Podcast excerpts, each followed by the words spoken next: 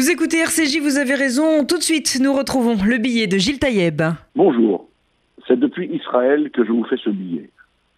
Trois événements ont marqué cette semaine. Dimanche 29 octobre était lancée la 26e opération Lunettes du Cœur. Cette année, c'est la ville de Cologne qui a été choisie par l'équipe des bénévoles français de l'ASI. En trois jours, 3500 personnes sélectionnées par les services sociaux de la ville se sont vues offrir la paire de lunettes dont ils avaient tant besoin et qu'ils ne pouvaient se payer. Je veux ici féliciter toute l'équipe de l'ASI que j'ai le bonheur et l'honneur de présider. Cette semaine a été aussi celle du verdict dans le procès Mera.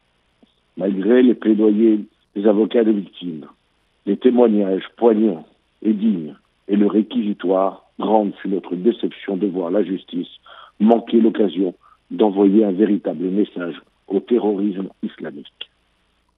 Dans les visages des familles se lisait l'incompréhension, la déception, pire, le sentiment d'avoir été abandonné par la justice de notre pays.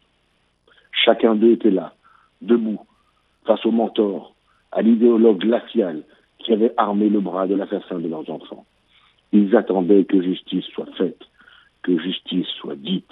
Ils attendaient, comme nous tous, qu'un message fort et sans ambiguïté soit envoyé à tous ceux qui, dans nos villes et nos banlieues, ont fait de Mera leur héros, de sa mère une icône, un message à ceux qui n'ont jamais été charnis et qui, cette semaine, ont profané la stèle à la mémoire d'Ilan Ali Bracha. Tel était notre espoir, celui d'une justice qui protège, d'une justice ferme. Malheureusement, et comme l'a déclaré Latifab Ibn Ziatel, la justice a été faible et son bras a tremblé. La décision de ne pas condamner Abdelkader pour complicité d'assassinat est une faute et un danger. Elle dédouane les complices et surtout l'idéologie qui transforme un homme en un criminel terroriste islamique. Il ne s'agissait pas ici d'un procès classique, mais d'un procès contre le terrorisme islamique. La Cour n'est pas assez loin et n'a pas eu le courage, pire, n'a pas compris, déclarait la Tifa Telle est la vérité.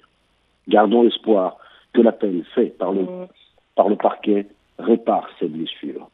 Espérons et restons vigilants, car aujourd'hui nous sommes tous déçus et inquiets.